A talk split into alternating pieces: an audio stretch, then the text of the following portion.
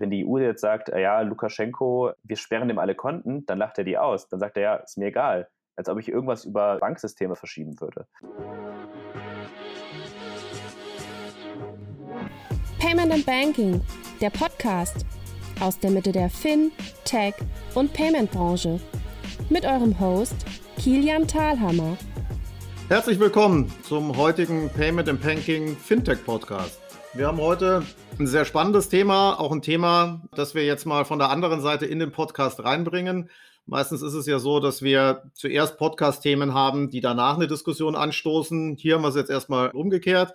Wir haben eine Diskussion, die auf unterschiedlichen Medien, sei es Twitter, sei es bei uns auf dem Blog, recht hoch herging, wo wir sehr viele unterschiedliche Sichtweisen und Meinungen drauf haben. Es geht um das Thema Bitcoin, Schrägstrich, Cryptocurrencies. Wir haben gedacht, das Thema gibt so viel her, macht es durchaus Sinn, dass wir das auch nochmal im Podcast aufnehmen und da nochmal die Diskussion ein bisschen weiterführen. Ich habe eine große Runde dabei und würde gerne einfach mal, bevor wir ins Thema einsteigen, mal mit einer Vorstellung starten. Fabio, willst du einfach mal anfangen? Ja, sehr gerne. Äh, Fabio, Fabio De Masi. Ich bin äh, stellvertretender Vorsitzender der Linksfraktion und dort finanzpolitischer Sprecher und beschäftige mich auch schon länger mit äh, digitalen Zentralbankgeld, ähm, digitalen Währungen, wobei die für mich häufig gar keine Währung sind, aber dazu kommen wir ja gleich im Gespräch.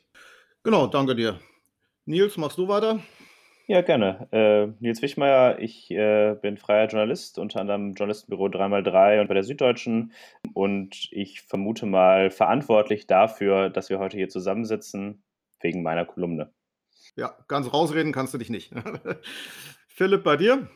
Hallo, Philipp Mattheis. Ähm, ich bin auch Journalist. Ich war die letzten äh, zehn Jahre Korrespondent für verschiedene Medien, zuletzt für den Stern in Shanghai und davor in der Türkei. Und seit einem halben Jahr gebe ich einen ähm, Krypto-Newsletter raus, der heißt äh, Bling Bling, kann man abonnieren auf blingbling.substack.com, der sich mit den Entwicklungen in Kryptowährungen, vor allem mit Bitcoin auseinandersetzt. Visa unterstützt aktuell den Podcast von Payment and Banking. Das globale Technologieunternehmen Visa ist weltweit führend, wenn es um digitales Bezahlen geht. Visas Ziel ist es, die Welt mit dem innovativsten, zuverlässigsten und sichersten Bezahlnetzwerk zu verbinden.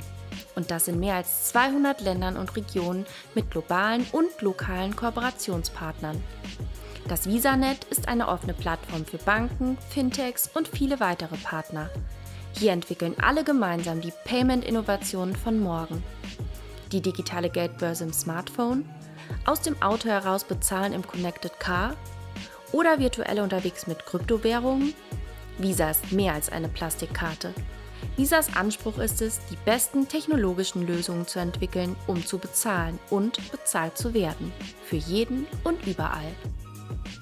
Jetzt wollen wir vielleicht mal kurz beim Einstieg, Nils, kannst du vielleicht mal zwei, drei Sätze dazu sagen, was deine Kolumne, also was der Content von deiner Kolumne so ein bisschen ist, was dich motiviert hat, gesagt hat, da muss ich jetzt mal was dazu schreiben und vielleicht so ein bisschen, was die Quintessenz ist, dass wir für die Hörer so ein bisschen einen Einstieg in das ganze Thema haben.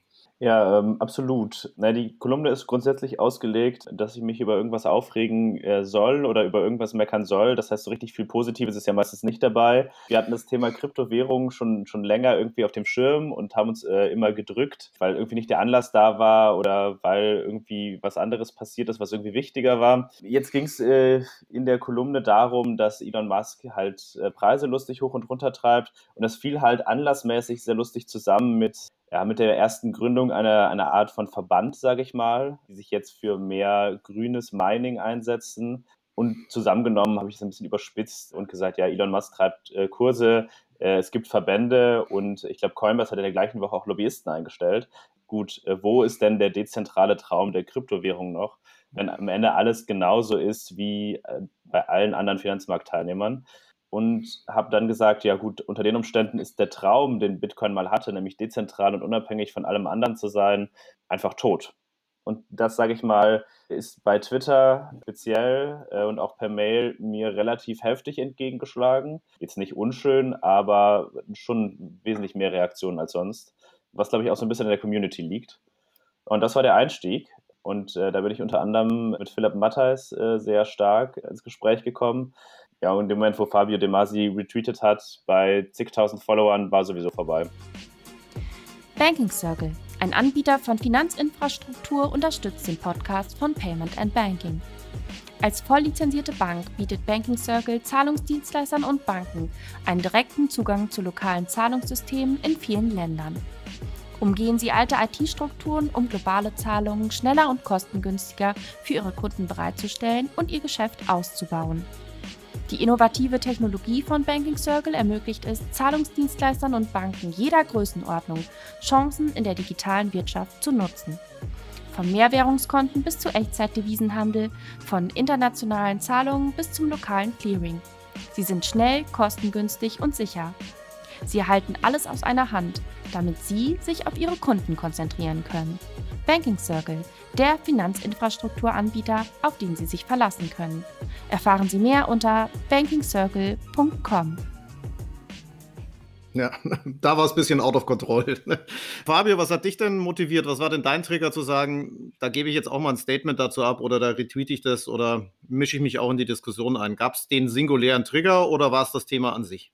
Nee, das ist so wie häufig bei Twitter. Ähm, man sitzt da vielleicht gerade in, in, Jogginghose und liest was Interessantes. Ähm, ich war übrigens gerade in der häuslichen Quarantäne wegen einer nicht aufschiebbaren Auslandsreise und ich beschäftige mich ähm, schon länger mit dem Thema, auch äh, habe auch schon selber äh, eigenständige Tweets dazu abgesetzt und ganz ähnliche Reaktionen wie Nils geerntet und ich fand den Artikel einfach äh, gut und interessant und lesenswert.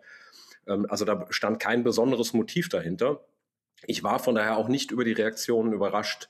Ich kenne das übrigens aus einem ähnlichen Kontext. Ähm, ich bin ja auch stark mit dem Wirecard-Skandal befasst und da war es häufig ähnlich, dass wenn man ein kritisches Wort zu Wirecard verloren hat, dann hat man ganz heftige Reaktionen in den sozialen Medien geerntet, was auch daran lag, dass natürlich es Leute gab, die zum Beispiel Wirecard-Aktien gehalten haben und dachten, ich rede jetzt ihre Altersvorsorge schlecht. Und äh, ähnlich ist das, glaube ich, auch in der Bitcoin Community, nur dass da etwas dazukommt, nämlich dass es dort auch ja eine Philosophie dahinter gibt oder auch ja, eine ideologische Basis dahinter gibt. Also äh, zum Beispiel die österreichische Schule, ähm, wo es einfach auch um die Frage geht, was ist eigentlich äh, Geld und wie funktioniert unser Geldsystem. Und äh, da gibt es eben richtige, ich sage das jetzt, ich meine das nicht abwerten, Hooligans auf dem Spielfeld, ich finde das aber nicht schlecht. Also ich finde das gut, weil wir viel zu wenig darüber nachdenken, was eigentlich Geld ist, wie unser Geldsystem funktioniert. Und es gibt ja auch an dem regulären Geldsystem, an der ähm, Geldschöpfung der Banken, da gibt es ja durchaus auch Probleme, die, sage ich, Zentralbanken seit Jahrzehnten versuchen, irgendeiner Weise in den Griff zu bekommen. Und deswegen ist das ein guter Anlass für eine Diskussion. Ja, auf jeden Fall. Philipp, wie bist denn du zu der Diskussion gekommen und was war so dein erster, äh, deine erste, sagen wir mal, spontane, vielleicht auch emotionale Reaktion auf die Diskussion, auf den Artikel und auf dem, was da alles, was da alles so abging? Hm, also ich glaube, zum einen muss ich sagen, ich glaube, dass die Schärfe der Diskussion weniger dem Thema geschuldet ist als dem Medium. Das merken wir jetzt ja auch gerade, wo wir hier zusammensitzen. Es hört sich schon alles wesentlich differenzierter an äh, auch von meinen beiden Vorrednern, auf was sie sonst so von, wie sie sonst so twittern. Ich glaube, das ist so ein bisschen den Medien geschuldet, dass, dass Twitter halt unglaublich polarisiert ähm, und, ähm, und dass man da halt auch viele so, so Camps dann hat. Und wenn man dann einmal in so ein Hornissennest reinsticht, ähm, dann, dann fliegt es einem halt so leicht um die Ohren. Also ich kenne das als Journalist bei anderen Themen auch. Ähm, äh, ich, ich würde es jetzt nicht gleich mit Wirecard in eine Kiste schmeißen, da können wir auch noch drüber reden, aber ich finde so die Assoziation gleich am Anfang zu machen, finde ich, finde ich auch schon nicht ganz so okay. Aber okay, ich, ich würde mal, ich würde es mal andersrum, was ich, was ich schon verstehe, ist, wenn man ein bisschen länger sich mit Bitcoin beschäftigt, dann hat man das wirklich das Gefühl, dass sich, dass sich die, die Kritik daran alle vier Jahre wiederholt. Und ich kann es mal so kurz erzählen, wie ich zu dem Thema gekommen bin. Ähm, um das vielleicht so ein bisschen zu verdeutlichen. Ich habe mich 2013, 2014 ähm, zum ersten Mal mit Bitcoin beschäftigt. Und ich bin, wie so viele auch, und Fabi, da gibt es ja völlig recht, über, über Spekulation dazu gekommen. Also ich habe ich hab damals, da gab es 2013, 2014 gab es so die ersten Artikel, waren wenige, aber mich hat damals, ich, ich habe damals Bitcoin nicht wirklich verstanden. Ich habe ein, zwei Bücher drüber gelesen. Das Einzige, was mich, äh, was mir so eingeleuchtet ist von Anfang an, ist so, Ah, es gibt nur 21 Millionen, das Angebot ist begrenzt, die Nachfrage ist potenziell riesig. Ähm, das hört sich für mich nach einem guten Investment an. Ja? Und dann habe ich das einfach mal ausprobiert. Und dann habe ich so den ersten, den ersten Hype-Zyklus, ja, also da ging es von 200 auf 1200 und dann wieder so auf 300, 400 zurück. Den habe ich eigentlich komplett verpennt. Also da habe ich, ich habe mich nicht drum gekümmert, ähm, habe auch wenig drüber gelesen. Hin und wieder mal einen Artikel im Economist drüber. Und dann beim zweiten Halbzyklus ging das halt von, damals ging es von 1000 Dollar auf 20.000, 2017, 2018. Und da war ich natürlich, muss ich, also muss ich einmal sagen, war ich total im Spekulationsfieber. Ich war damals, habe das total gedacht, so, wow, was ist da los? Wie kann das funktionieren und so weiter. Und ähm, das Interessante war dann aber, dass ich eigentlich dann erst, dass die als die letzte Blase geplatzt ist, also Januar 2018, habe ich angefangen, mich intensiv damit zu beschäftigen. Und, ähm, und erst da würde ich sagen, 2018 habe ich so irgendwie so eine Idee bekommen, was das eigentlich ist. Und, und ich, seitdem bin ich so fasziniert davon. Und, ähm, und jetzt hat man so, sage ich mal so als Bitcoiner, so hat man so den Eindruck, so hey, wow, ich habe, es hat echt lang gedauert. Also ich glaube, ich rede jetzt für sehr viele, ja. Also es hat echt lang gedauert, bis ich das kapiert habe. Also es, hat, es war ein Prozess von Monaten ungefähr, bis ich so wirklich, und ich, ich verstehe heute immer noch nicht alles, ja. Und, und ich habe das über mehrere Jahre und, und Zyklen sozusagen begleitet und es kommen immer wieder dieselben äh, Kritikpunkte von Leuten, die gerade erstmal so seit ein paar Wochen oder vielleicht Monaten mit dem Thema zu tun haben. Und ähm, und die Kritik ist halt leider meistens auch nicht so wirklich fundiert. Also es gibt einfach so viele Sachen, wo du sagst, so, denk einen Schritt weiter und dann meinst du, dass es Blödsinn ist.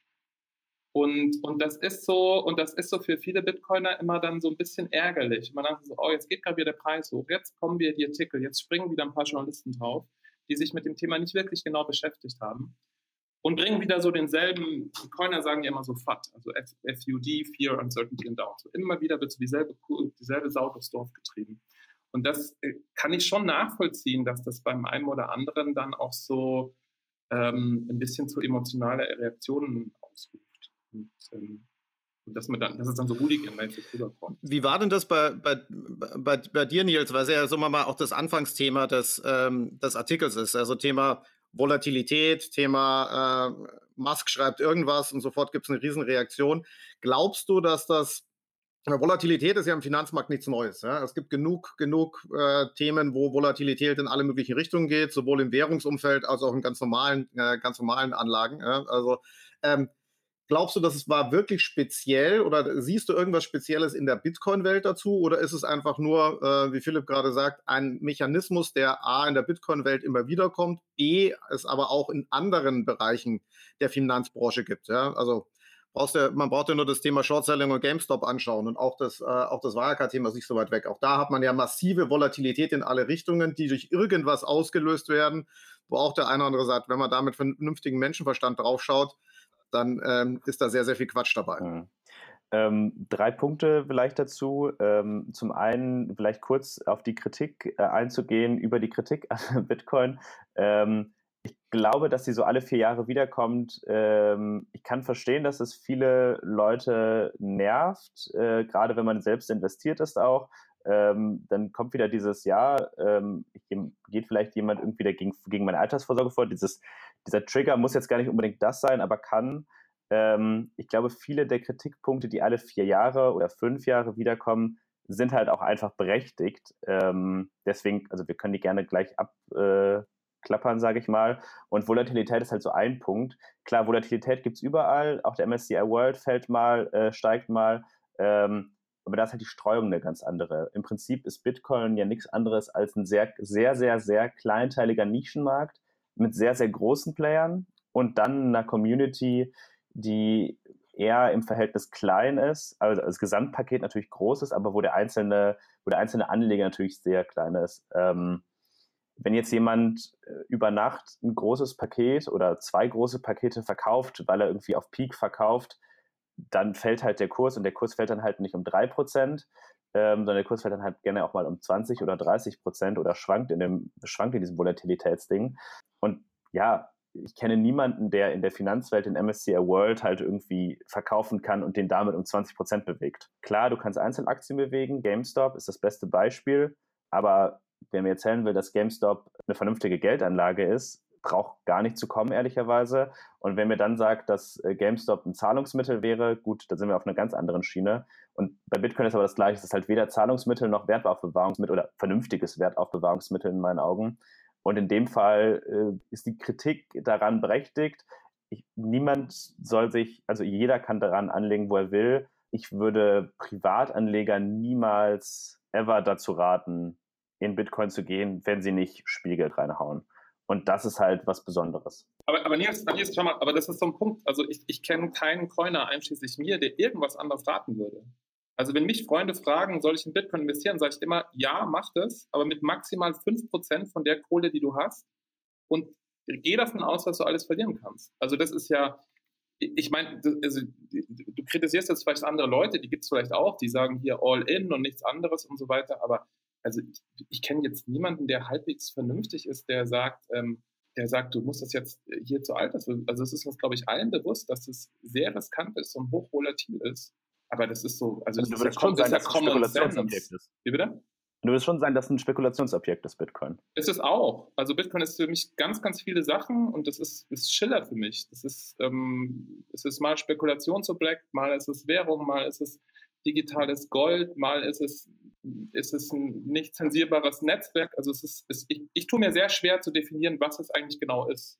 Aber man kann es als Spekulationsobjekt benutzen und dann würde ich aber auch jedem raten, mit Augenmaß und äh, Vorsicht und tu da nicht mehr rein, als du, als du nicht leisten kannst zu verlieren. Ich glaube, da sind wir genau an dem Punkt, weil die klassischen Reaktionen, das mag jetzt am Medium liegen, die ich lese zum Beispiel auf Twitter, da gibt es immer ähm, diesen äh, Satz, der ist sehr beliebt in der Bitcoin-Community, be happy to stay poor oder irgend sowas sinngemäß. Also ähm, have fun staying poor, ja. Genau, have fun staying poor. Ähm, also äh, ja, habt doch Spaß dabei, arm zu bleiben und es wird sozusagen suggeriert, dass alle mit Bitcoin reich werden könnten, also in den sozialen Medien. Das ist ein ganz anderes Statement, als zu sagen, okay, ähm, ich muss irgendwie äh, gucken, ob das für mich jetzt vielleicht auch ein Spaß, ein Spielgeld oder was auch immer ist, weil allein schon die Tatsache, und da fängt es ja an, dass Bitcoin natürlich begrenzt sind, schließt ja schon logisch aus, dass wir das alle machen können. Ähm,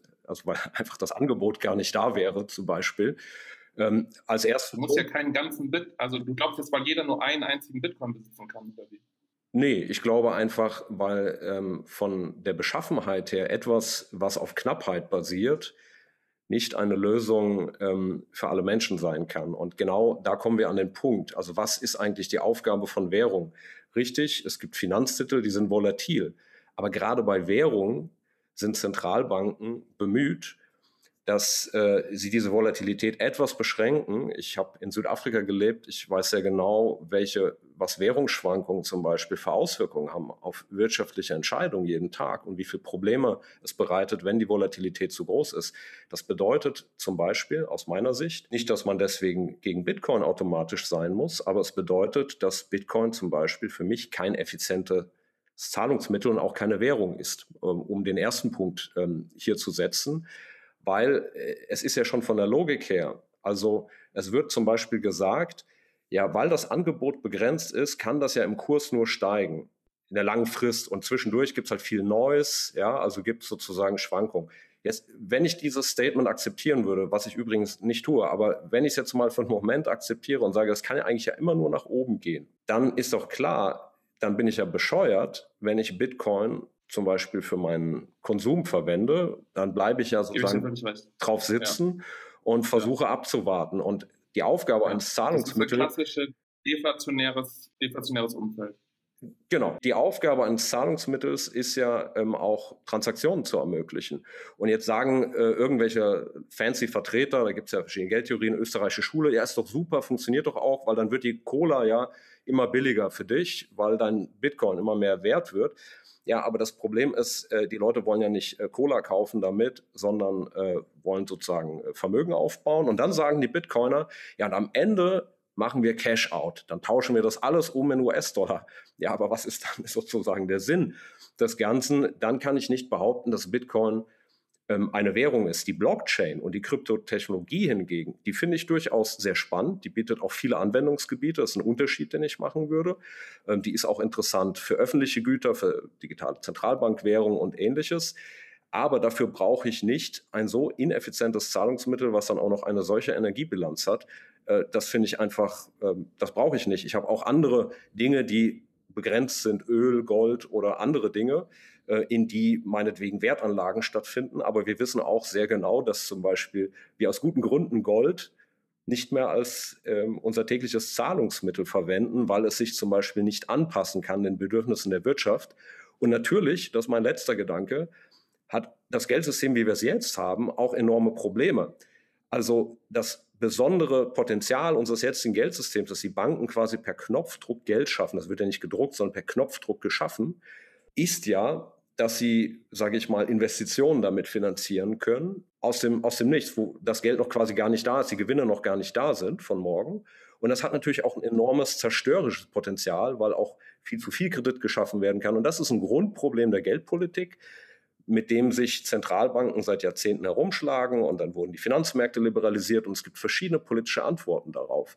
Und es gibt eine ganze Menge an Dingen, die ich, also ich bin der Letzte, ich bin dafür bekannt, dass ich die Banken kritisiere, aber Bitcoin ist dafür eben keine Alternative, weil es dieses Problem ja überhaupt nicht löst, weil zum Beispiel dieses Potenzial, sage ich mal, der, der, der Kreditschöpfung ähm, einfach schon allein dadurch, dass eben Bitcoin begrenzt ist, ähm, sehr stark eingeschränkt wird. Und deswegen brauchen wir meines Erachtens andere Antworten darauf. Deine Kritik an dem, an äh, dass Bitcoin nicht das ideale Zahlungsmittel ist, ähm, die, zumindest jetzt noch nicht, ist, dem, dem, dem glaube ich, stimmen dir auch alle Bitcoiner zu. Also das ist uns ja allen irgendwie klar, dass das momentan zu, ähm, zu volatil ist und dass es sich ähm, bestimmt auch in der jetzigen Form, in, in dieser Base-Layer-Form, sich nicht als ähm, als Zahlungsmittel im Alltag eignet. Ich glaube, das ist aber auch dieses Narrativ, dass Bitcoin das ist, das ist aber auch schon irgendwie länger, ist auch echt schon irgendwie so ein bisschen durch. Also für mich ist Bitcoin, ähm, ich würde es am ehesten beschreiben als eine Art digitales Gold mit so einem kleinen Startup-Faktor drin. Also ich finde, das, das trifft es eigentlich am besten. Und wenn du jetzt zur Kreditschöpfung, äh, hast du auch paar Sachen gesagt, die ich, die ich dir, wo ich dir eigentlich total zustimme bei allen Sachen. Genau so ist es. Also ich glaube, ich glaube aber übrigens, dass wir den Punkt ähm, schon lange erreicht und überschritten haben, wo zu viel Kredite in der Wirtschaft sind. Das sieht man ja auch äh, an allen Zentralbankbilanzen, gerade im, im, vergangenen Jahr, die nach oben geschnellt sind. Und ähm, es gab sehr wohl mal ein Finanzsystem, was auf einer, auf einer knappen Währung äh, beruht hat. Das war der Goldstandard. Und der wurde 1971 abgeschafft.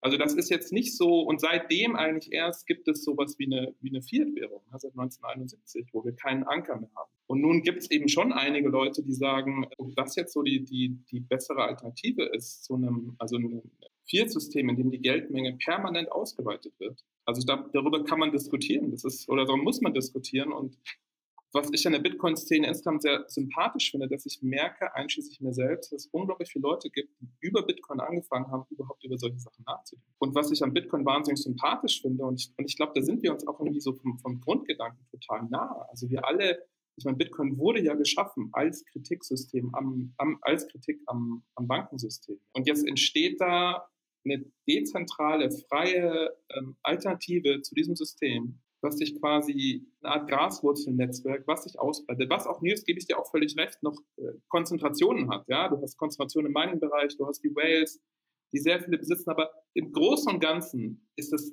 finde ich, also für mich ist das eine der faszinierendsten Entwicklungen in der Finanzhistorie. Sowas hat es eigentlich noch nie gegeben. Das ist so ein bisschen wie wenn Leute sich auf einmal vor 5000 Jahren darauf einigen, hey, wir finden Gold irgendwie geil. Gib mir doch, äh, gib mir doch fünf Fische und ich gebe dir ein Stückchen Gold. Und auf einmal fangen alle, fallen alle Leute an, Gold zu, geil zu finden. Ja, als, als, als irgendwie, ich sage es nicht mit als Währung, ja, dafür ist Gold auch zu, zu klobig, zu groß, dafür ist vielleicht auch Bitcoin ein bisschen zu langsam. Aber es entsteht was, wo sich Leute gemeinsam äh, darauf einigen, dass es Wert hat. Und jemand, wer immer das auch war, hat ein System geschaffen, das funktioniert. Es funktioniert hinsichtlich dessen, dass es Identität im Internet geschaffen hat. Also man hat dieses, man hat diese, diese, diese Knappheit, diese Begrenztheit, diesen Wert von der physischen Welt ins Digitale über, ähm, übertragen. Und ich finde das einfach, ähm, ich, ich, also ich, ich gebe euch beiden auch völlig recht, dass es gewisse Probleme bei dem Ganzen gibt, aber ich finde erstmal ist es so eine unfassbar faszinierende, faszinierende und, und einzigartige. Da würde ich dir auf jeden Fall zustimmen. Ich meine, es ist ja auf jeden Fall so, dass Bitcoin und die Bitcoin-Revolution auch in den letzten Jahren halt auch viel bewegt hat. Also die Europäische Zentralbank und auch andere würden ja niemals über einen digitalen Euro nachdenken, ähm, wenn sie nicht die Konkurrenz durch, durch eine Kryptowährung sehen würden. Sei es jetzt irgendwie ähm, die Facebook-Währung, die sich dann an den Dollar koppelt, sei es Bitcoin, sei es sei es ähm, irgendeine andere Währung, äh, sei es der Dogecoin von mir aus. Ne? Ähm, aber am Ende ähm, finde ich es halt sehr interessant, weil es ist halt ein, ein Experiment. Aber dieses Experiment wird halt oftmals für viel mehr verkauft, als es irgendwie ist. Also es war mal die Idee, ja, Bitcoin ist die Währung der Zukunft ich glaube, da sind wir uns alle irgendwie jetzt so, habe ich so die letzten äh, 25 Minuten verstanden, relativ einig, dass dadurch, dass es A zu langsam ist ähm, und ähm, in seiner Begrenztheit irgendwie wahrscheinlich nicht funktionieren wird, vielleicht als Zahlungsmittel. Aber da passiert auch was, ne? Also Stichwort Lightning-Netzwerk und so weiter, das ist ja auch alles im Fluss. Das ist ja nicht Nein, so, dass das absolut, absolut. Ist.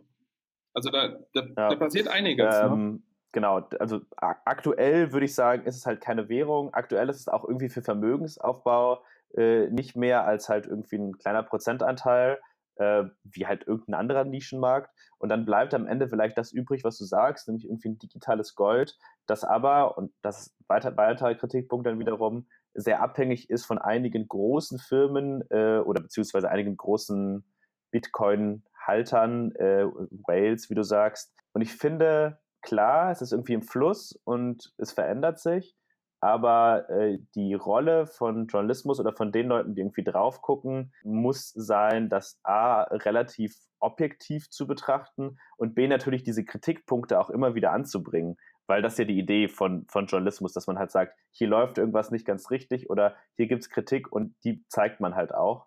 Ob es sich in 20 Jahren irgendwie mal anders entwickelt, dass Bitcoin oder einer der Folge, Folgewährungen oder Folgeentwicklungen äh, ein tatsächliches Zahlungsmittel wird, kann sein, aber im Prinzip sehe ich Bitcoin mehr als ein Experiment, das, das Banken dazu bringt, sich irgendwie zu verändern. So ein bisschen wie es äh, vielleicht Fintechs geschafft haben, dass Banken vernünftiges Online-Banking mittlerweile haben. Trotzdem, klar, so ein Klarna ist jetzt halt so groß, dass du denkst, ja, das, das wird was richtig, richtig Gigantisches. Aber den Großteil der Kunden in Deutschland ist halt trotzdem immer noch bei einer Bank. Und die sind digitaler geworden und die sind besser geworden. Und genauso würde es sich wahrscheinlich auch mit den Kryptowährungen verhalten. Und was ich besonders äh, schwierig finde an Kryptowährungen, ähm, aber dann, da würden wir jetzt einen Themenshift machen, ist halt die Frage der grundsätzlichen Idee, nämlich dass es etwas Dezentrales ist, ist gut und dass etwas Anonymes ist, ist in vielen Fällen auch gut, bietet aber auch extrem viel Angriffsfläche oder Nutzungsfläche, besser gesagt, äh, für alle möglichen kriminellen Aktivitäten. Das wäre aber nochmal ein neues Thema, was wir aufmachen. Ich weiß nicht, äh, Kilian, ob äh, du noch was anderes auf dem Zettel hast. wir, wir, können ja, wir können ja, also, also, aber ich würde ganz, ganz noch kurz einhalten. Wir, also darüber kann man ja auch sprechen, aber ich finde, das ist zum Beispiel jetzt einer, auch weil du, weil du nochmal die Berichterstattung angesprochen hast. Also, worüber halt sehr viel berichtet wurde in den vergangenen Monaten, war die CO2-Bilanz von, von Bitcoin. Und das finde ich wurde sehr verkürzt und teilweise auch einfach, teilweise einfach auch falsch dargestellt. Inwieweit? Ja, das ist das eine zum Thema Berichterstattung. Ich, ich gehe kurz noch drauf ein. Und dann wird sehr viel darüber geredet, dass man es potenziell als äh, Falschgeld, Schwarz, äh, Schwarzgeld, sorry, Schwarzgeld, Geldwäsche nutzen kann. Ja, kann man, wie man halt Cash und Gold und was weiß ich was auch dafür nutzen kann. Jede Technologie hat eben auch Anwendungsfälle, die nicht so gut sind. Und worüber aber wahrscheinlich, worüber fast gar nicht berichtet wird, ist, wie wichtig äh, Bitcoin für äh, viele Menschen außerhalb der westeuropäischen Wohlstandsbubble ist. Also zum Beispiel in der Türkei habe ich äh, Inflation von, von 20 Prozent ähm, selbst miterlebt. Und da brauchst du den Leuten überhaupt nicht lange erklären, warum Bitcoin gut ist. Das haben die innerhalb von zwei Minuten sagen, ja, okay, geil, kaufe ich. Genauso wie sie übrigens auch Gold kaufen dort weil sie wissen, weil sie, weil sie das Vertrauen in die staatliche Währung nicht haben. Und in China ist es ein anderer Fall. In China darfst du einfach nur ähm, eine bestimmte, äh, darfst du pro Jahr nur 50.000 Dollar ähm, außer Landes bringen. Das nutzen halt damals, zumindest damals, mittlerweile geht das noch sehr schwer, aber damals haben das sehr viele Leute genutzt, um, äh, um Geld außer Land zu bringen. Und, und dann hast du jetzt der Fall El Salvador.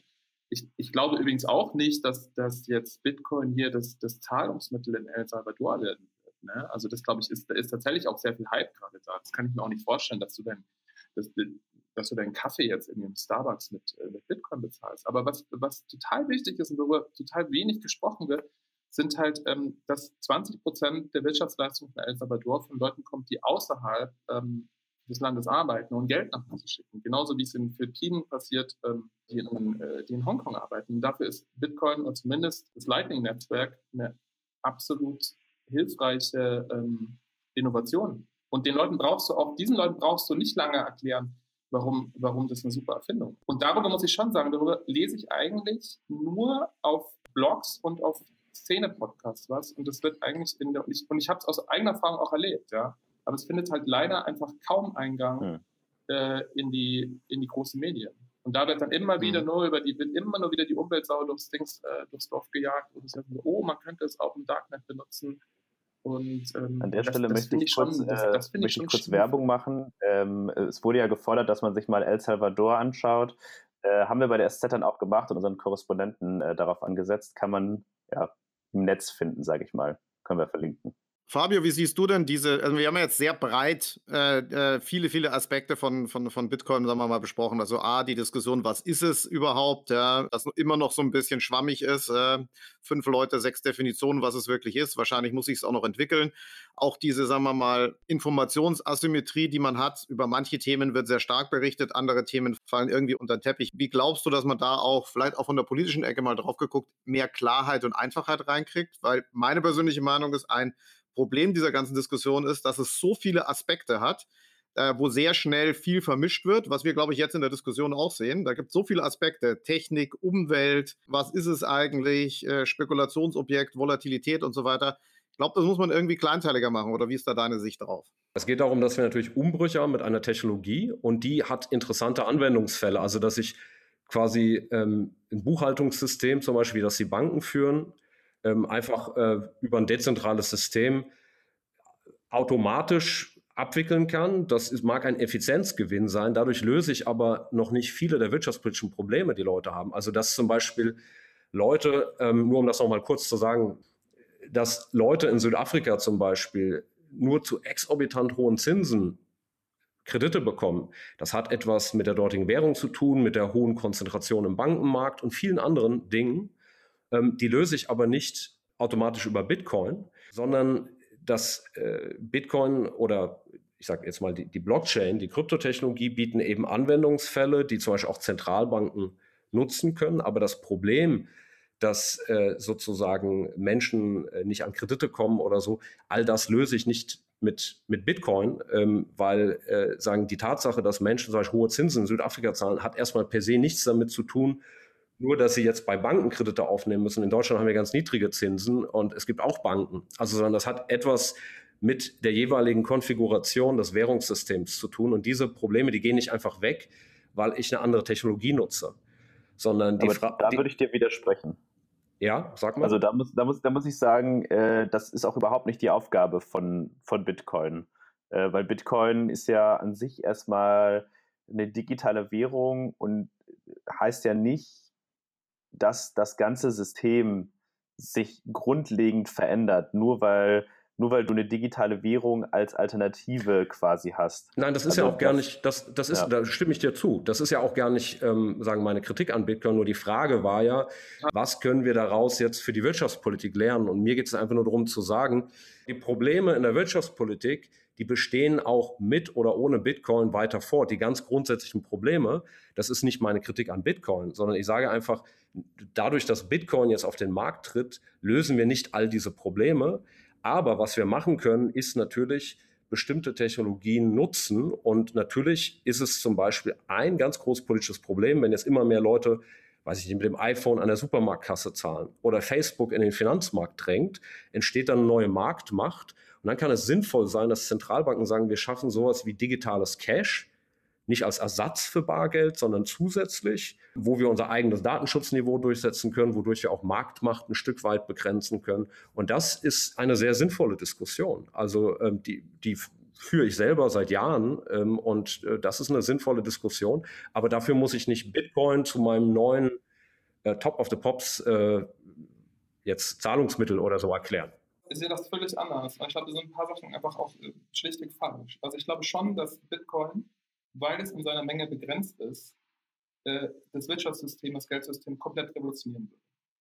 Und wir würden sowas Ähnliches bekommen, wie wir im 19. Jahrhundert bis äh, 1971 gehört, wir werden sowas Ähnliches bekommen wie eine Art Goldstandard. Bitcoin wäre der Base Layer, ist das Gold, was in den, in den, in den Safes der Zentralbanken liegt. Und darüber hinaus wird es sowas geben wie ein Second Layer, so eine Art ähm, äh, Lightning Network, mit dem du bezahlen kannst. Und das ist technisch auch möglich.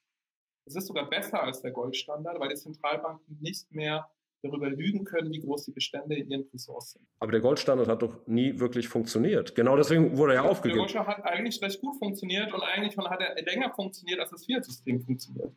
Moment mal, also, Nein, also, also was du ja vorhin angesprochen hast, Du hast gesagt, in den 70ern sind wir vom Goldstandard weggegangen und das stimmt, aber der war ja nur noch ja, eine reine Fiktion. weißt du, warum er abgeschafft ähm, wurde? Es wurde sagen, der US-Dollar die Parität um den angepasst. der USA zu finanzieren.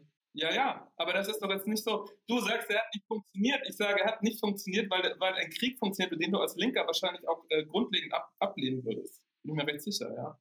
Und das ist halt schon nochmal ein Vorteil, also das ist ein Problem des Geldsystems. Ja, aber das. Dass Regierungen, Zentralbanken momentan in der Lage sind, Geld aus dem Nichts zu schaffen und damit bestimmte Dinge zu finanzieren. Jetzt haben wir hier in Westeuropa ein, ein sehr großes Vertrauen. Wir haben eine Demokratie, wir haben ein relativ hohes Vertrauen in unsere Politiker. Deswegen haben wir auch das Vertrauen, dass die Verantwortung, äh, dass die verantwortlich mit den neu geschaffenen, aus dem Nichts geschaffenen Werten umgehen.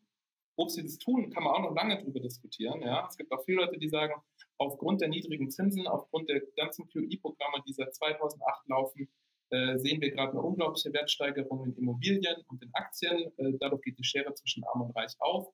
All das wäre in einem, äh, in einem System mit einem stabilen Wertanker würde, würde, so nicht geschehen, könnte sogar überhaupt gar nicht geschehen. Ja.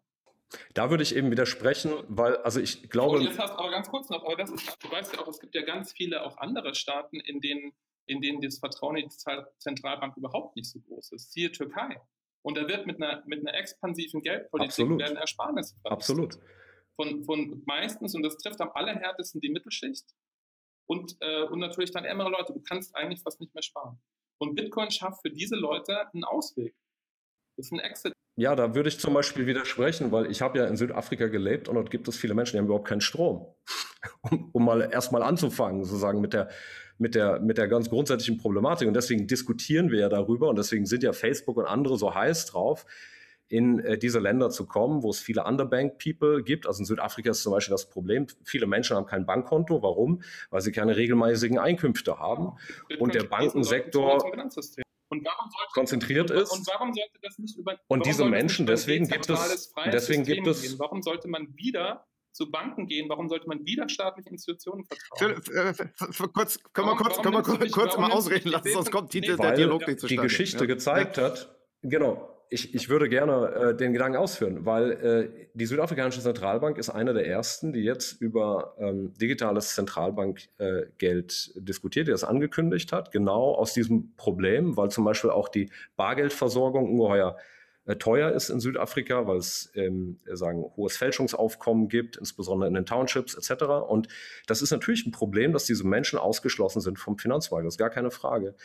Nur ich glaube eben gerade, wenn man sich anguckt, wie die äh, Strukturen sind in Ländern wie Südafrika, ist Bitcoin eben gerade keine äh, effiziente Alternative, sondern was wir bräuchten, sind zum Beispiel auch niedrigschwellige Technologien, die zum Beispiel über das Handy und ähnliches funktionieren, die aber einen öffentlich die Moment, ich, die einen öffentlichen, die einen öffentlichen Anker haben und das natürlich ist es ein Problem. Also Zentralbanken brauchen, äh, müssen gucken, dass äh, ihre Kurse nicht zu sehr volatil sind. Vielleicht äh, kann man darüber diskutieren, ob es dafür ähm, ein, ein politisches Arrangement braucht. Das war ja sozusagen der Goldstandard. Aber zu sagen, ich brauche irgendetwas Festes, Begrenztes, um mein Geldsystem zu verankern, genau das wurde ja abgeschüttelt, weil es mit den modernen Erfordernissen einer Geldwirtschaft nicht übereinstimmt. Also der Goldstandard, ähm, äh, sage ich mal, äh, in der Frühphase ja, des letzten Jahrhunderts, der hat ja deswegen nicht mehr funktioniert, ja, weil er äh, einfach zu unflexibel war, weil um sich den Erfordernissen sich der Wirtschaft genau anzu, haben, um, an, ja, um aber Kriege zu finanzieren. Da, deswegen hat er nicht mehr funktioniert. So, und, und in Südafrika noch, ist. aber alles, was du jetzt vorher gesagt hast, ja, ich finde, hier gehen immer so Sachen durcheinander. Du hast vorhin. All das macht es. überhaupt nicht. Ja, aber du, du gehst immer an einem Punkt rein und schmeißt irgendwas rein, was meines Erachtens, da kriegen wir keine vernünftige Diskussion hin, weil du sagst zum Beispiel, äh, ja, äh, der Goldstandard wurde ja aufgegeben und äh, Gold ähm, sozusagen wurde aufgegeben, um den Vietnamkrieg zu finanzieren. Deswegen müsstest du als Linker für die Aufgabe des Goldstandards sein. Es gibt jetzt nicht weniger Kriege seit der Aufgabe des Goldstandards, um mal damit anzufangen zum Beispiel. Also das ist einfach kein, kein, kein seriöses Argument. Ganz kurz, ganz der kurz. Punkt ganz, ist, ganz, der Punkt ist, ähm, Zentralbanken, ja, aber das, das ist ja auch nicht die Diskussion heute, sondern die Diskussion ist doch, wir haben sozusagen ähm, Probleme im Finanzsystem. Viele Menschen sind ausgeschlossen vom Finanzsystem. Und ähm, es gibt darüber hinaus in äh, Ländern mit einer Schwachwährung zum Beispiel äh, das Problem, dass die Mittelschichten nicht wissen, äh, wie sie ihre Ersparnisse schützen können und ähnliches.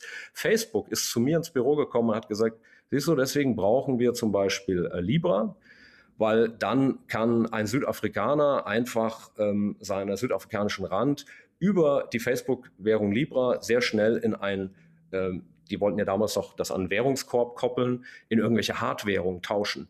Ja, aber das löst zum Beispiel das Problem gar nicht auf, weil das würde Südafrika vor die Situation stellen, dass es ganz viel Kapitalflucht gäbe, was neue Probleme schaffen würde, sondern was wir eigentlich schaffen müssen, ist, dass zum Beispiel in Südafrika es eine digitale Währung gibt, eine Zentralbankwährung, die Menschen erreicht, die vom jetzigen Bankensystem also Ziel, glaube ich, ich, ich gebe dir völlig recht, dass, dass wir mehr Leute ähm, inklusieren wollen im aber wie gesagt, das setzt halt immer auch ein sehr großes Wohlwollen und Vertrauen in die Regierung voraus. Ne? Und ich habe selbst äh, lange Jahre in autokratischen Staaten gelebt. Also das ist, äh, das ist eigentlich eher so der, der Ausnahmefall, äh, dass man das, dass man was, was natürlich Regierungen immer machen, sie entwerten die Währung und sie zerstören Zersparnisse und über Überwachung haben wir überhaupt nicht geredet. Also in China zum Beispiel ist das halt einfach, ähm, kannst du halt mittlerweile werden eigentlich alle deine Finanztransaktionen komplett überwacht. Und das ist auch nicht, ist auch nicht ohne Grund, warum, warum Bitcoin eigentlich in nahezu allen autokratischen Staaten verboten wird und Demokratien sich ein bisschen leichter damit tun, da Kontrolle abzunehmen. Da gebe ich dir recht. Und da gebe ich, ich dir recht. Immer nicht so, warum, also ich verstehe auch nicht so, warum, warum man, weißt du, das Ziel, dass man mehr Leute inkludiert und dass man denen ähm, eine Möglichkeit gibt, ähm, auch ihre Ersparnisse anzunehmen, das, also das, das haben ja alle Bitcoiner auch. Aber ich verstehe nicht, wenn du aber pass mal auf, du, du kannst, äh, wir, wir, sind jetzt auf Firefox, ja, das ist auch ein Open Source äh, Dings und wir, und wenn du jetzt, wenn du zwei Produkte hast, du hast einen Firefox, der ist Open Source, äh, wo du, wo du, sagen wir mal, auch nicht überwacht wirst und, und, und was Leute irgendwie aus dem, aus freien Stücken geschaffen haben und du hast einen Google Chrome Browser, wo du weißt, deine Daten gehen an Google, so, warum, warum redet ihr die ganze Zeit Firefox schlecht? Im übertragenen Sinn, verstehst du? Warum, warum, warum wird die freie Alternative nicht, nicht irgendwie äh, äh, ich, äh, begrüßt. Ich, ich gebe eigentlich genau, es ist doch total kohärent mit deinen Zielen. Gib mir doch mal die Chance, darauf zu reagieren. Also China, China zum Beispiel, China zum Beispiel, äh, da hast du absolut recht. Ich war in China, ich habe mir zum Beispiel Alipay, also die, die oder Ant Financial, die Tochter von Alibaba, angeguckt. Da gibt es 750 Millionen Chinesen mit Smartphone und wenn die sich eine Pizza bestellen, läuft das da alles rein in den Algorithmus, die äh, kalkulieren die Kreditausfallrisiken und wahrscheinlich ähm, schöpft der chinesische Staat sehr viel davon ab. Allerdings, äh, es, das ist so ein bisschen wie die Bargelddiskussion. Ja, es muss in bestimmten Bereichen Anonymität geben. Ähm, also der Staat soll nicht jede kleine Transaktion überwachen können, auch die Bank soll nicht jede kleine Transaktion überwachen können. Das ist aber ganz schizophren. Also ich erlebe das im Bundestag zum Beispiel. Die AfD sagt immer, wir müssen das Bargeld schützen und haben dann äh, Beifall geklatscht, als auf einmal Facebooks Libra kam, haben gesagt, wir sind die einzige Fraktion, die das begrüßt. Also man ist sozusagen, das ist so ein bisschen wie die Leute, die früher gegen Volkszählungen waren, aber sich dann auf Facebook nackig machen. Also das ist so, äh, wir sagen, sagen einerseits, Bargeld ähm, schützt unsere Anonymität, aber es ist okay, wenn alle möglichen, ich sag mal jetzt privaten äh, Datenkonzerne dann unsere Daten abschöpfen. Nein, wir müssen sagen, ein, ein, ein Ausgleich zwischen diesen Zielen schaffen. Das heißt, in einem bestimmten Bereich, also ich sag mal, ich finde es äh, wichtig, dass wir weiterhin auch ähm, Bargeldannahmepflicht äh, in bestimmten Bereich haben und dass Leute auch bestimmte kleinere Transaktionen anonym machen kann. Aber es gibt keinen Grund, dass ich zum Beispiel Immobilie Cash bezahlen muss. Ähm, und wenn ich das vorhabe, dann habe ich offensichtlich etwas zu verbergen. Und deswegen finde ich, äh, wäre vielmehr die Frage, schaffen wir zum Beispiel mit digitalen Zentralbankgeld einen Standard, der sich so anonymisieren lässt bis zu einem bestimmten Schwellenwert, dass äh, wir sozusagen ein höheres Datenschutzniveau haben, als wir das jetzt bei Facebook oder Apple haben. Das wäre meines Erachtens die Aufgabe. Ähm, wenn jetzt aber das Argument für Bitcoin ist, dass ja da alles quasi anonym ist. Ja, das will ich auch gar nicht, weil äh, ich muss ja auch in bestimmten Bereichen Finanzkriminalität und Geldwäsche bekämpfen. Du hast recht, das kann ich auch mit Bargeld und anderen Dingen machen, aber mit Bitcoin kann ich es natürlich noch mal viel einfacher machen, weil ich äh, sage ich mal, äh, auch elektronische, digitale Transaktionen natürlich äh, involviert habe. Ich würde da gerne noch einhaken äh, zu den zwei Punkten. Äh, drei Punkte sind es ja mittlerweile: Inflation, Überwachung und ähm, eventuell dann illegale Aktivitäten äh, über, über Bitcoin. Vielleicht von hinten aufgerollt die, die, die Sache illegale oder Geldwäsche über, über das Netzwerk ähm, ich sehe es auch so, dass man über Bargeld in Deutschland, also ich meine, Deutschland ist Bar, äh, Bargeld und Geldwäscheparadies, das ist halt nicht umsonst so. Ich meine, die Mafia lacht sich kaputt, äh, die kaufen hier in Duisburg irgendwie oder in, jedem, in jeder anderen Stadt irgendwie äh, Mehrfamilienhäuser von irgendwie zig Millionen Euro wert, halt Cash auf die Tasche. Also das ist einfach nur lächerlich, wie schlecht teilweise hier die Geldwäscheüberwachung ist. Auf der anderen Seite erwarte ich aber von einem System, das besser ist als bisherige Systeme, dass es da irgendwie besser läuft. Und ich hatte letztens äh, im Interview den ehemaligen UN-Korruptionsleiter oder Leiter der UN-Korruptionskommission, genaue Bezeichnung reiche ich gerne nach, der sagte, ja, äh, jeder, jeder Autokrat und äh, jeder, jeder Verbrecher, der nicht als Kind irgendwie zu oft zu heiß gebadet wurde oder auf den Kopf gefallen ist, hat halt sein ganzes Vermögen in Bitcoin angelegt. Jetzt, äh, oder in Bitcoin oder in Kryptowährungen gesteckt. Äh, wenn, äh, wenn die EU jetzt sagt, äh, ja, Lukaschenko, ähm, wir sperren ihm alle Konten, dann lacht er die aus. Dann sagt er, ja, ist mir egal. Als ob ich irgendwas über, über, äh, äh, über, über Banksysteme verschieben würde. Deswegen finde ich, äh, ist Geldwäsche und äh, illegale Aktivitäten so ein Ding auf, äh, auf der Blockchain, äh, wo man nochmal über Le äh, Lösungen reden muss. Ich weiß, es gibt auch äh, gute Überlegungen, wie man zumindest, also die Nachverfolgung über Blockchain ist relativ einfach, die Anonymität irgendwie noch äh, anders klären kann. Beispiel wäre digitales Zentralbankgeld, das im Zweifelsfall etwas nachvollzogen werden kann. Ähm, Überwachung äh, stimme, ich, stimme ich euch beiden voll zu. Also gerade in China, äh, gerade in anderen Ländern, wichtiges Thema, dass es da eben Geld gibt, das abseits dessen ist, was man so kennt was ich noch nicht verstanden habe, ähm, vielleicht, vielleicht mögt ihr mich aber erhellen, Bitcoin oder andere Währungen als Inflationsschutz. Also ich habe, sagen wir mal, 20% Inflation in einem Jahr. Ich habe 40%. Ja, den Leuten musst du nicht erklären, dass sie irgendwo anders ihr Geld anlegen müssen. Aber ich, der nicht im Ausland gelebt hat, würde sagen, ich versuche mir US-Dollar zu beschaffen, weil der Wert einigermaßen stabil ist. Wenn ich jetzt, sagen wir mal, das gesamte Ersparnis meiner Familie von 5000 Euro umgerechnet irgendwie in Bitcoin haue und der Kurs stürzt morgen ab und ich habe nur noch 300 davon, dann ist das kein Inflationsschutz, dann ist es einfach verballertes Geld. Und ich finde, man kann keinen Inflationsschutz von etwas fordern, was so volatil ist, ähm, dass es an sich schon ein Spekulationsobjekt ist. Hat ja einen guten Grund, dass Gold als Inflationsschutz gilt, weil er eben nicht so stark, auch volatil ist, aber nicht so stark volatil ist. Das habe ich noch nicht so ganz verstanden. Also zwei Punkte. Ich, ich, ich gebe dir prinzipiell recht, also auch was, was die, wahrscheinlich die Bitcoin-Vermögen von äh, Lukaschenko angeht. Ich habe zwar keine Ahnung, ich weiß auch nicht, wo der Herr das weiß, aber ich kann mir vorstellen, dass der eine oder andere Kriminelle auch sein ja, Geld. Krypto, Krypto jetzt generell, aber, Bitcoin ähm, gar nicht speziell. Auch, ja. ja. Aber auch hier ähm, gibt es halt noch eine andere Seite, über die wenig gesprochen wird. Zum Beispiel, dass es Wikileaks nicht mehr gäbe ohne Bitcoin. Es konnte überleben, weil man hat, weil alle ähm, Visa und Co. haben die Zahlungen gesperrt. Bitcoin ging halt immer noch. Snowden kriegt sein Geld äh, über Bitcoin.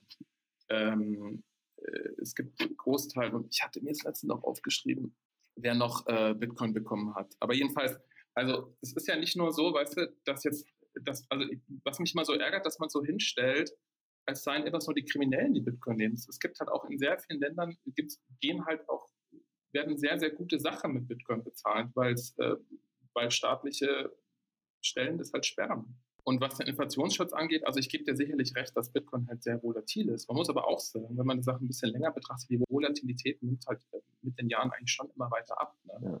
Du hast ja diese vier Jahreszyklen, die durch das Halving bedingt sind, also dass der, der, der Miner, die Minerbelohnung sich immer reduziert.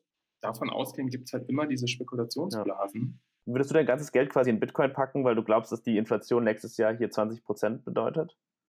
du kriegst halt oft auch gar keine Dollars mehr. Ja, ja, also in der Türkei ist schon noch das, ähm, das die Türkei ist das, das Lieblingsaufbewahrungsmittel ist immer noch Gold.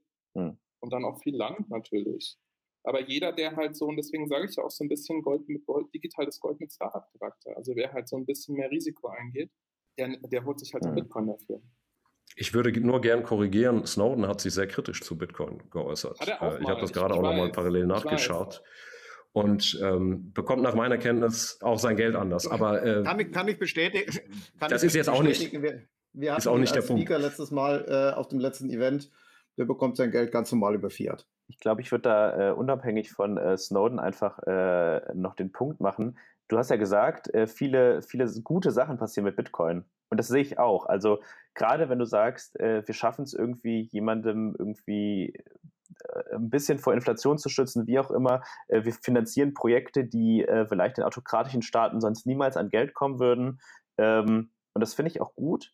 Auf der anderen Seite muss man auch sagen, es gibt aber auch diese illegalen Aktivitäten darüber. Und dann ist es am Ende wie mit Bargeld. Ja, Bargeld ist voll nice und ja, Bargeld auf jeden Fall. Aber ich brauche halt irgendwann entweder die Obergrenze oder die Nachverfolgbarkeit oder halt in irgendeiner Weise eine Regulierung, was natürlich die Idee von Bitcoin überhaupt nicht ist, reguliert zu sein, irgendeine Regulierung, damit ich halt weiß, dass da halt, halt kein Schindluder getrieben wird. 50 Euro für eine, äh, keine Ahnung, Journalismusplattform in, in El Salvador, um, um dem Typen da mal auf die Finger zu gucken, okay, da muss keiner nachvollziehen, woher das Geld kommt.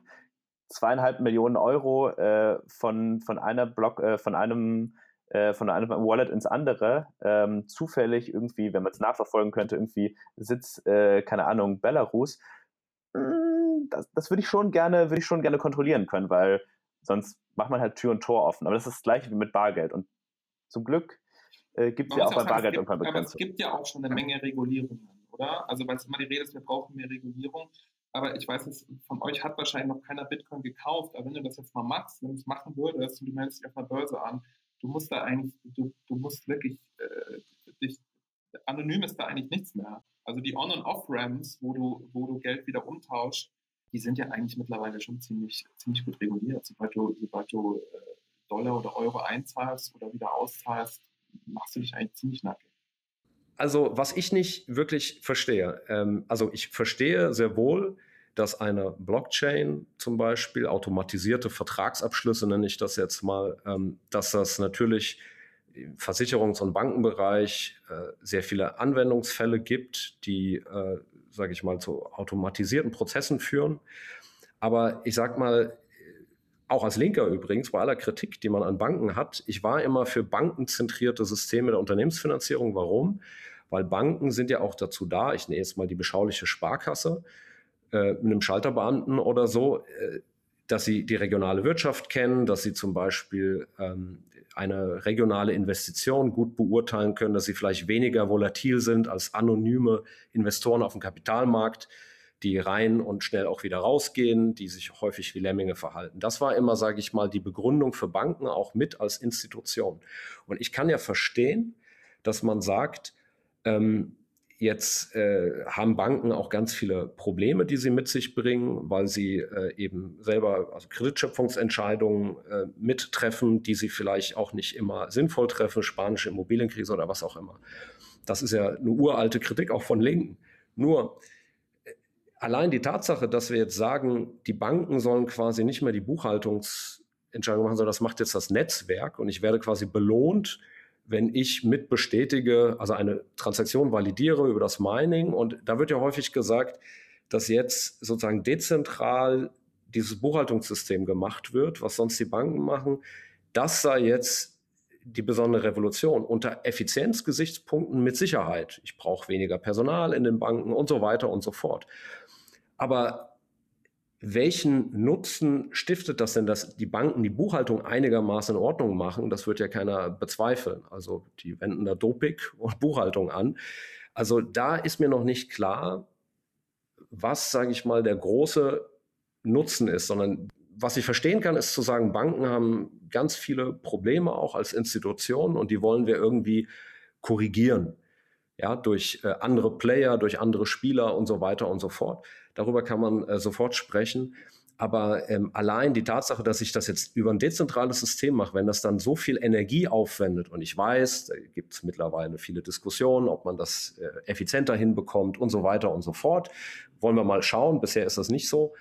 Aber das ist mir noch nicht klar. Wo soll da der Gewinn sein? Auch Banken brauchen Strom, das ist richtig, aber sie stellen eben noch weitere Dienstleistungen zur Verfügung ähm, und äh, sollen auch Investitionsentscheidungen beurteilen. Und das macht sozusagen ein dezentrales System naja, ja nicht also automatisch. Das macht sich halt unabhängiger, oder? Also ganz kurz, ich kann jetzt ein Beispiel sagen. Ich, ich, ich, ich schreibe gerade an einem Buch über die Uiguren und über die Menschenrechtsverletzungen in Xinjiang und habe gestern einen Erlebnisbericht gelesen. Und da ging es halt los, dass eine Frau in äh, Xinjiang eine Zahlung von 20 Yuan im Wert von 20.000 Dollar geleistet hat und die Bank hat einfach das Geld einkassiert. Hat gesagt so, nö, das ist irgendwie, irgendwie hast du zu viel Geld. Das behalten wir jetzt. Und das ist halt mit Bitcoin einfach nicht möglich. Also das ist schon ein, äh, auf, Eng auf Englisch sagt man so ein Empowerment of the Individual. Ja? Das nimmt Macht vom Staat und gibt es dem Individuum.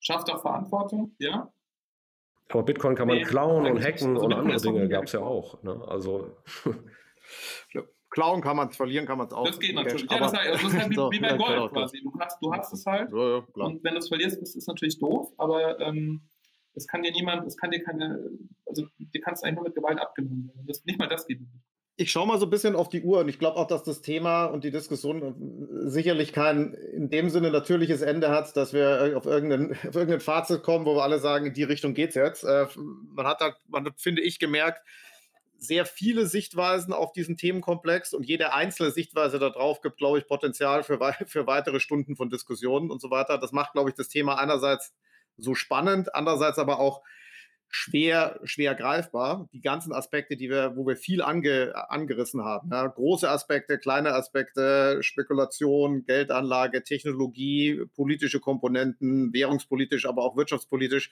Das sind, glaube ich, sehr, sehr, sehr, sehr viele Sachen. Ich würde da versuchen, jetzt kurz kurz mal an, an, an der Stelle so abschließend, jeder noch mal einen kurzen, wirklich kurzen Satz zum Thema, was will denn noch so ein Statement, was, äh, was man abgeben kann?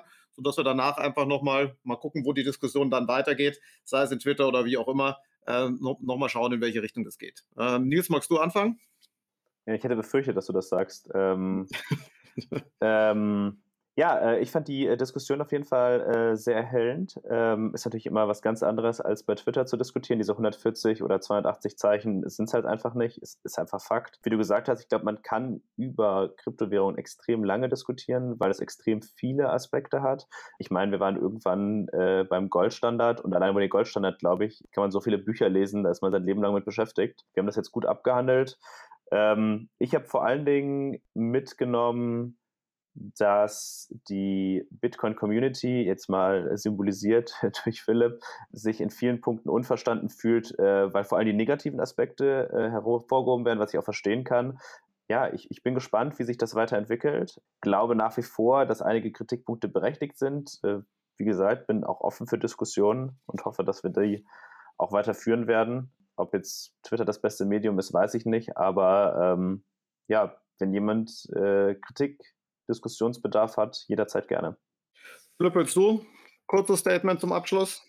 Ja, ich fand es auch super. Also was ich jetzt mitgenommen habe, ist schon, dass ich, ähm, ich glaube, dass viele Bitcoiner einfach auch zu schnell denken, der andere hat überhaupt keine Ahnung und hat es nicht verstanden. Und was ich jetzt schon auch äh, bei euch beiden gemerkt habe, dass ihr eigentlich ähm, schon auch sehr interessiert daran seid und euch daran beschäftigt. Und ich glaube, es braucht insgesamt einfach mehr solche Diskussionen auch. Ja? Ich glaube, das würde die ganze Debatte über Bitcoin äh, doch um einiges verbessern und deswegen fand ich das heute auch sehr gut. Ähm, ansonsten glaube ich, jemand hat mal gesagt, Bitcoin ist die Kakerlake des Finanzsystems und ähm, das finde ich eigentlich ganz geil. Man wird es man nicht mehr wegkriegen. Also davon bin ich überzeugt. Und wir werden uns damit auseinandersetzen müssen.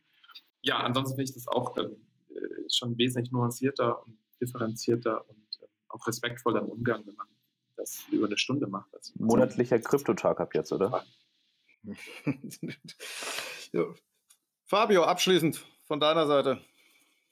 Ja, ich fand es eine äh, sehr spannende Diskussion. Habe auch ein paar neue Fragen, über die ich jetzt nachdenken werde.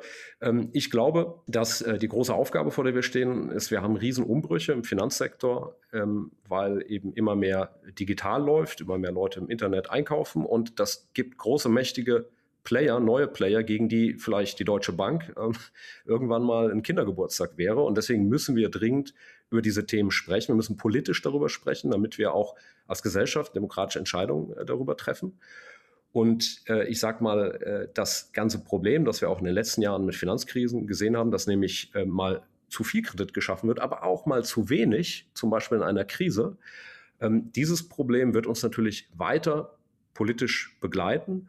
Und ich glaube, da müssen wir noch über ganz andere Dinge reden, über digitales Zentralbankgeld, aber auch zum Beispiel über Kreditlenkung, damit wir zum Beispiel dafür sorgen, dass wir die wichtigen Investitionen, sage ich mal, zum Beispiel zur Anpassung an den, an den Klimawandel ähm, oder in die digitale Infrastruktur auf die Schiene bringen. Und all diese Probleme werden wir, glaube ich, mit Bitcoin nicht lösen. Aber die Blockchain, die Technologie, die ist sehr interessant und äh, die wird auf keinen Fall mehr weggehen. Da bin ich auch sicher. Danke euch für eure Zeit und die Stunde Vielen zu dem Dank. Thema. Bis dann. Danke, Danke euch. Hat mich sehr gefreut. Ciao. Ciao.